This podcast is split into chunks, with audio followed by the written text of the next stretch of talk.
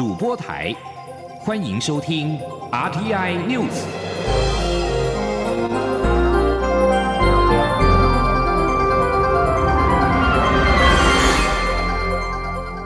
听众朋友您好，欢迎收听这节央广主播台提供给您的 RTI News，我是张顺祥。A Z 疫苗今天开放第二、三类接种对象。中央流行疫情指挥中心的副指挥官陈宗彦今天上午率领相关人员到卫福部立桃园医院接种，呼吁符合第一、第二、第三类对象的六十一点三万人踊跃的接种，保护自己，也保护身边的人。央广记者刘品希的报道。A Z 疫苗十二号起开放第二、第三类对象接种，包括中央及地方政府重要官员、边境管制 C I Q S 第一线工作人员、国际航空机组员、国际商船船员、防疫车队驾驶、防疫旅宿第一线人员等十二点五万名高接触风险工作者都被纳入，加上第一类的人员，共有六十一点三万人都可施打。疫情指挥中心副指挥官陈宗彦及医疗应变组副组长罗一军，十二号上午带领 CIQS 工作人员、国际航空机组员、地方警消人员、防疫医师等共十六人，到布利桃园医院接种疫苗。陈宗彦表示，他跟罗一军率先施打，希望能够让大家更有信心。我们如果在第一、第二、第三类这些伙伴们，如果在施打的比例上可以大幅的提升。相信对我们整个防疫的工作会有非常大的助力哈。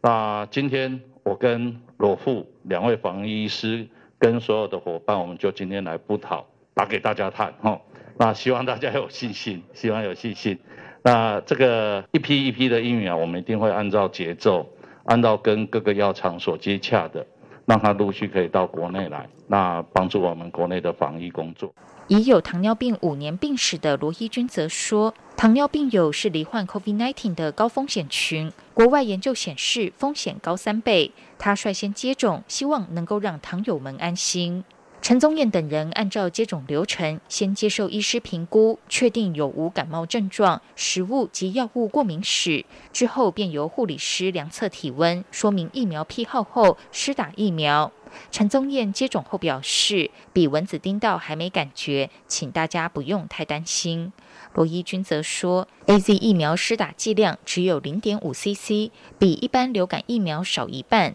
所以打下去不那么痛。罗伊军也特别提醒，接种后都会拿到疫苗接种卡，这是仿照国际通用的疫苗接种书，上面载明接种疫苗的名称、日期、厂牌、接种者签名，并标示施打第二剂的日期。未来如果真的有疫苗护照，疫苗接种卡就是现成的纸本证明。央广记者刘聘熙的采访报道。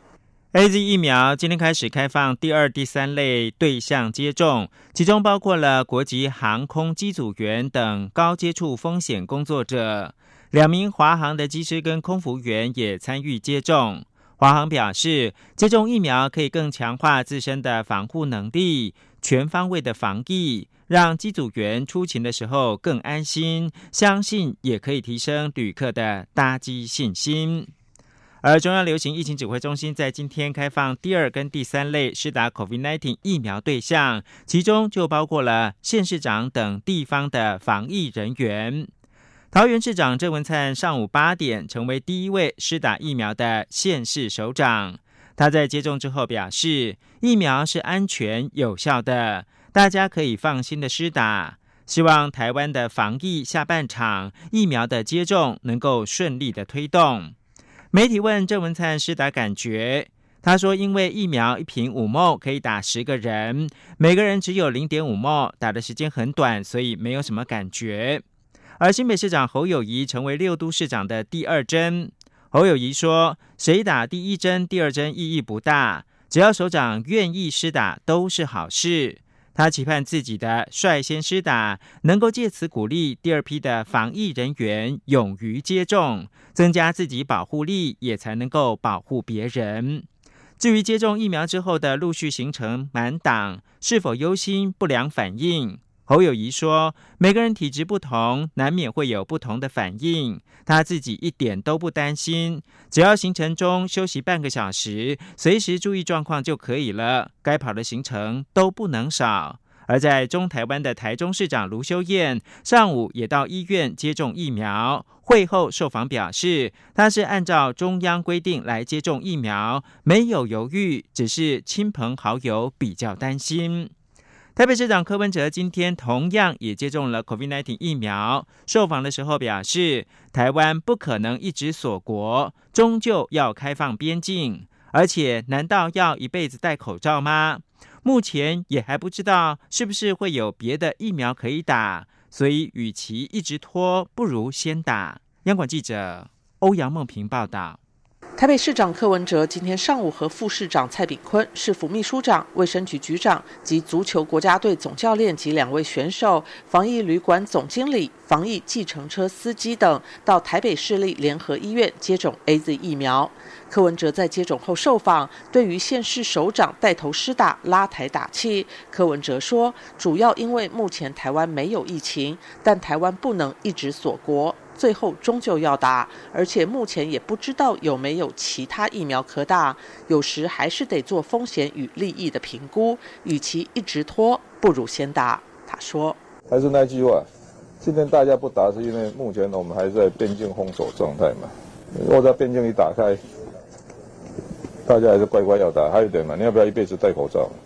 柯文哲也透露，自己上次到医院视察时，就特别交代要将施打的三 CC 空针换成一 CC，因为一 CC 的针头更细，打起来比较不痛。虽然一 CC 的价钱多出新台币三点五元，但抽出的数量比较精准。当施打数量庞大时，省下的钱足以弥补多出的成本。中央广播电台记者欧阳梦平在台北采访报道。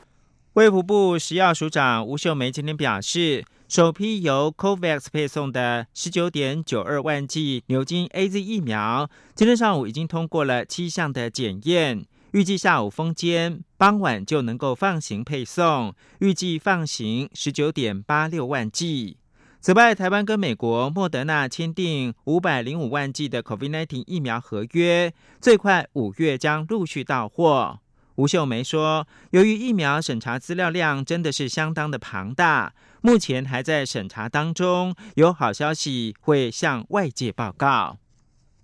政治焦点：促进转型正义委员会今天举行记者会，表示基于转型正义不能中断，促转会四月七号的委员会议决议向行政院报请延长任期一年。请听央广记者王维婷的报道。促转会主委杨翠十二号率领促转委员一起举行记者会，宣布经过委员会议同意，将向行政院报请延长任期一年。杨翠表示，未来一年的转型正义工作将聚焦贯彻旧责、协力共进和深化法治。杨翠表示，促转会将厘清压迫体制，提出加害者处置法草案，修改促转条例，增订行政部法，推动法制化处理威权象征，制定不易遗址保存法案等。杨翠说：“这思考主要是说，转型正义的工作不能中断，相关的规划必须要能够被落实与执行。那么也基于这样的考量，我们呃经过委员会的讨论之后，呃，这是我们呃。”就是考量要再向行政院提出延任的最主要的原因。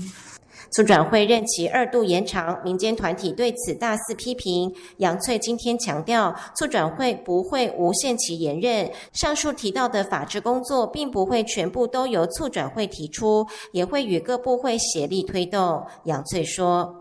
我们不会变成万年处长会哈，这个要再澄清一次。那刚刚提到的任务呃里头的相关对应的法律制度，并不是每一个法律都是完全由处长会提出呃完整的这个草案哈，所以每一个草案它的其实它的步骤啊，它的这个样态以及处长会要执行到什么样脐成的那个部分，一年当中我们都会把它理清出来。杨翠也表示，延任这一年将全面盘点、检讨、修正促转条例，包含促转会未来转型后的功能、明确任期及组织检讨等。他表示，促转会将搭桥，让转型正义工作嫁接至政府各部会。促转委员徐伟群补充指出，转型正义工作没有期限，促转会的理想是将转型正义渗透到政府各机关，但是这个过程并非一下就能完成，在在中间的过渡阶段，促转会将归纳专责机关工作内容以及如何移转至其他部会，且相关法制工作也有初步进度，未来。会跟相关部会协调提出法案。中央广播电台记者王维婷采访报道。针对美国国务院公布对台交往新准则，松绑不合时宜的交往限制，并强烈鼓励政府各相关部门与台湾交往互动。外交部政务次长田中光今天在立法院外交委员会答询的时候，对于美方此举表示赞赏跟认同。至于新准则当中仍存在限制，田中光指出，这个最后的限制是我政府将来奋斗的目标。记者王兆坤报道。美国国务院日前完成内部修订程序后，宣布新的对台交往准则。立委执询时关注新准则里不准美方官员参与我美处双十节相关活动的规定。外交部次长田中光回应表示，这是奋斗目标，外交部将持续努力。他说：“把一些以前的负面表列改为正面的表列，表示高度的呃赞赏以及同意啊。关于一些其他的限制哦，最后的限制，我认为是我们将来奋斗的一个目标。”外交部强调，美国国务院修订交往准则，显著提升与我国的交往与互动关系。在台湾关系法立法四十二周年之际，为台美关系展开新业。外交部将持续以务实态度，秉持互信、互惠、互利原则，在台美既有深厚基础上，进一步提升双方伙伴关系。另一方面，美国国务卿布林肯在接受媒体访问时指出，拜登政府关切中国对台湾的侵略性行为，警告以武力改变现状的严重性，并重申对台湾的安全承诺。田中光对此表示，我方对于布林肯的相关发言，要表达高度赞同及感谢之意。中央广播电台记者王兆坤台北采访报道。国际新闻：伊朗国家电视台引述伊朗原子能组织首长沙列西说法表示，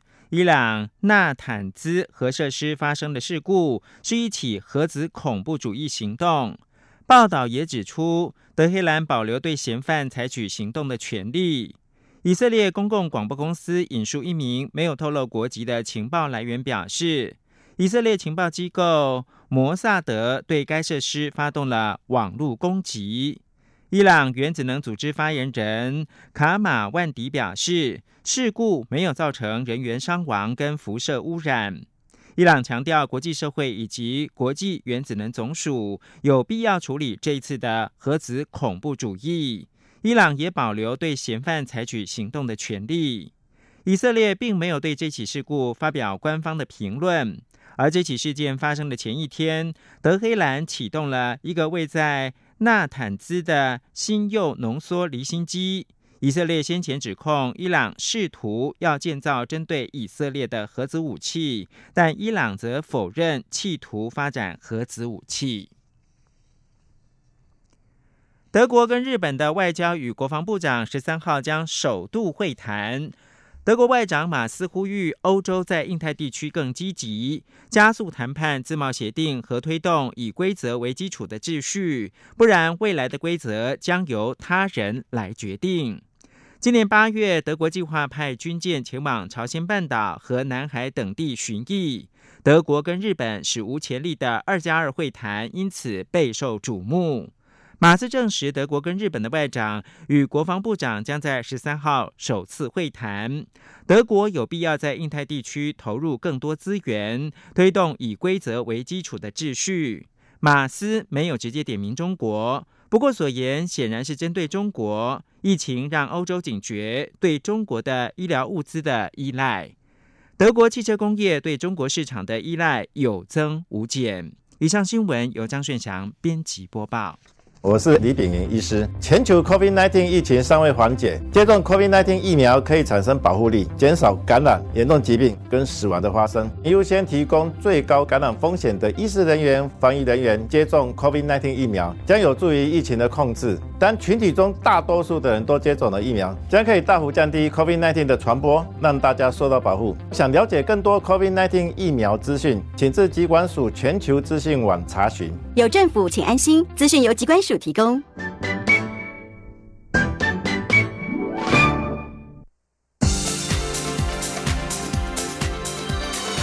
这里是中央广播电台台湾之音，欢迎继续收听新闻。各位好，我是主播王玉伟，欢迎继续收听新闻。立法院教育及文化委员会今天邀请教育部长潘文忠，针对高中以下学校艺术才能班的实施现况进行专案报告。有立委指出，我国对于身心障碍而且资赋优异的双书学生，鉴别出来的比率远低于美国、澳洲等国家，只有千分之四。对此，潘文忠表示，这些双书生是最需要政府照顾的孩子，教育部会全力来做。前天记者陈国维的采访报道。台湾现行高级中等以下学校艺术才能班分为两大面向，一种是依照艺术教育法设立的艺术才能班，主要是培育有优异艺术才能的国中小学生；另一种是依照特殊教育法仅在高中设立的艺术才能资赋优异班，对具有艺术卓越潜能或杰出表现的学生提供特殊教育。统计显示，全国这个学年度有三百一十六校成立一千一百九十七个艺术才能班，共有两。万五千三百二十六名学生，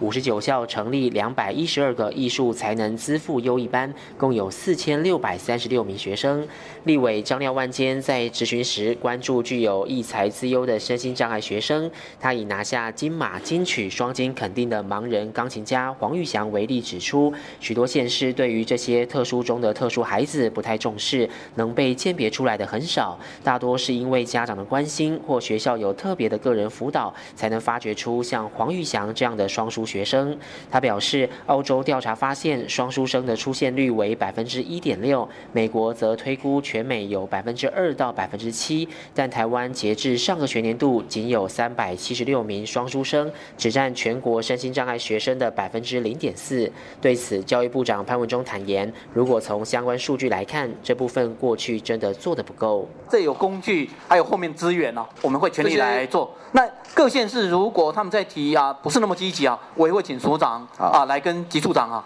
因为这一些是最需要政府来照顾的孩子。对，教育部也提到，针对高中职以下学校艺才班，原本规定高中及国中每班不得超过三十人，国小不得超过二十九人，但从下个学年度起，将在六年内逐步调降学生数到高中每班不超过二十五人，国中小不超过二十六人，并在艺术教育推动会演绎退场与转型机制，以保障艺术人才培育的教学品质。中央广播电台记者陈国伟台北采访报道。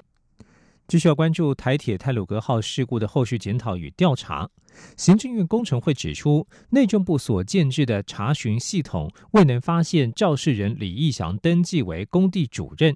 对此，内政部长徐国勇今天表示，其实主要主动查询都有相关的资讯，目前已经开始建制自动勾稽功能，增强横向的联系，希望一个月之内能够有成果。前天记者林永清的采访报道。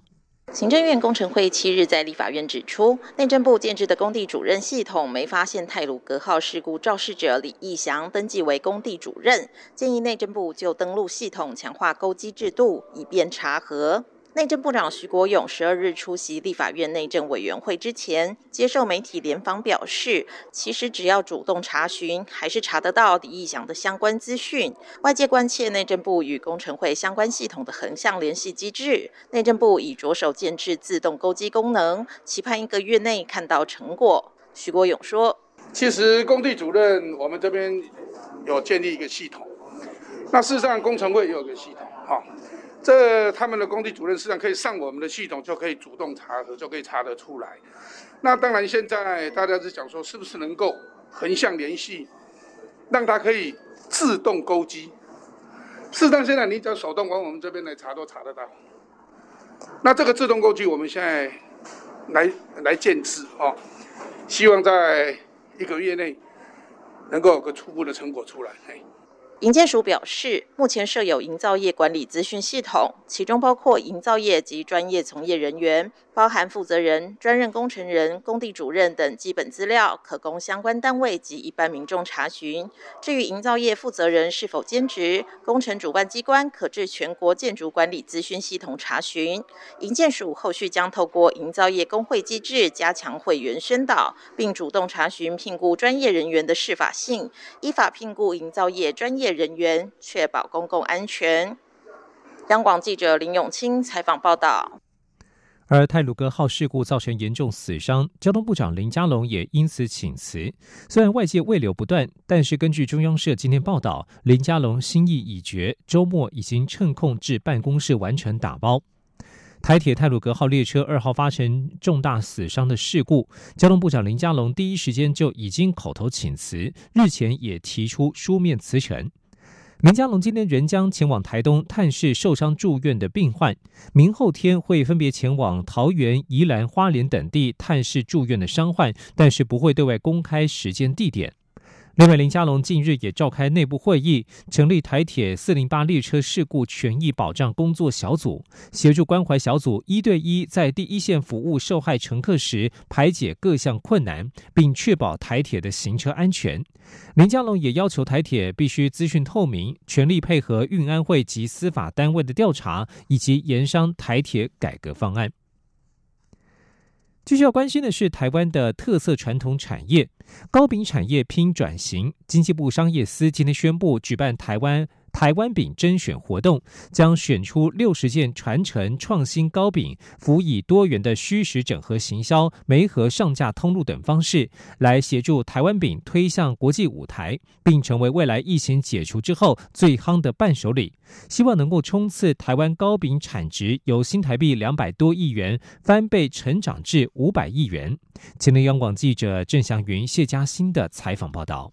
COVID-19 疫情冲击传统糕饼产业，糕饼工会统计业绩至少损失两到三成。而疫情期间，各行各业皆加速转型，糕饼业也不例外。经济部商业司今年就广发英雄帖，举办台湾饼征选活动，分为传承组及创新组，将各选出三十件糕饼。除了要把市场做大以外，更重要的是要透过后续各种线上线下整合行销，让世界看见台湾饼。商业司司长苏文玲说：“未来我们借接通路不只是国内市场，因为我们现在也在洽谈，像航空公司或者是像。”今天呃来到现场，有些机场的一些通路商，我们也都在洽谈当中。那其实，在评选过程当，他们也会看到说有哪一些适合在他们的通路去做贩售的。那我们也用这样的一个方式，把这些台湾饼的呃推到这些通路上，那慢慢的让国际可以看得到。承办单位商研院强调，糕饼文化世界都有，台湾饼要杀出重围，靠的是营造幸福感的体验，才能推向国际。商研院董事长许。天才说，很多管管道推出去，这个一步一步啊，当然这个最开始一定是东南亚，啊，那甚至诶同步跟欧美，欧美因为它这个它的这个，就说它的这种啊消费形态哈习惯哈。好，包括生活体验哦，跟我们有很大的差距，所以我们如何调试它，这个要有特殊的啊这个努力，要特殊努力，不管是从生产啊、行销到口味啊等等等等，是必须的。另一承办单位全国商业总会则指出，台湾糕饼已从过去大饼一块走向小而美、精致化发展，创新显得相当重要。商总理事长许书博还期待，将来疫情解除、国境开放后，台湾饼成为出国伴手礼的首选，并看好台湾糕饼产值从现在的新台币两百多亿元冲破五百亿元大关。中央广播电台记者郑祥云、谢嘉欣采访报道。前美国国务卿蓬佩奥在十一号在推特贴出一张边下棋边吃台湾凤梨干的照片，台南市长黄伟哲一眼认出是台南厂商的产品，并在下方留言邀请蓬佩奥亲自到产地品尝凤梨的香甜滋味。民进党立王定宇今天在立法院质询时，关切蓬佩奥今年是否有可能访问台湾。外交部政务次长田中光表示，有机会，正在往这方面努力。黄佩奥在十一号在自己的推特账号分享家居照片，照片当中他身穿军绿色的帽 T，专注下着西洋棋，一边享受着台湾凤梨干。他在推文当中写道：“身为自由拥护者，享用些台湾凤梨干。”将军黄伟哲留言表示。很荣幸知道蓬佩奥喜欢来自台南的凤梨干，台南也是台湾民主与自由的圣地，诚挚邀请蓬佩奥到台南参访，享受凤梨与民主自由的香甜滋味。黄伟哲今天受访时开玩笑说，希望蓬佩奥不要越吃越胖，但将来有机会的话，会考虑寄更多台湾的凤梨干、芒果干去给蓬佩奥吃。关心环境议题。民众使用山猪钓猎捕捕捉猎物，常常造成动物伤痕累累，甚至让不少山林的保育类动物，像是台湾黑熊等等误入陷阱。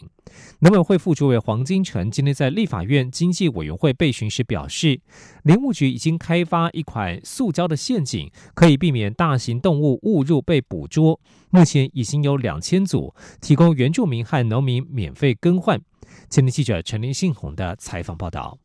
所谓的山猪吊是一种极细的金属材质绳索，当动物的肢体踏入踏板时，踏板立刻收合，金属或尼龙材质套索会勒住动物的肢体，让其难以脱逃。越挣脱就套得越紧，甚至被勒到断肢，被形容是无差别捕捉的陷阱，什么动物都可以抓。有些农民或原住民为捕捉山猪或是老鼠，使用山猪吊等强力陷阱。误入陷阱的动物最后只能选择断肢逃生，现场总让人触目惊心。受伤动物也生死未卜，令人不忍。农委会在二零一一年就禁止制造、贩卖、使用兽夹，并公告全面禁止使用山猪吊，但地方实际执行困难，因此误被山猪吊的保育类动物受伤事件仍频传。不少立委十二号也在经济委员会关心这个问题。农委会副主委黄金城表示，林务局已经开发新一款的小型捕捉器具，且非金属制，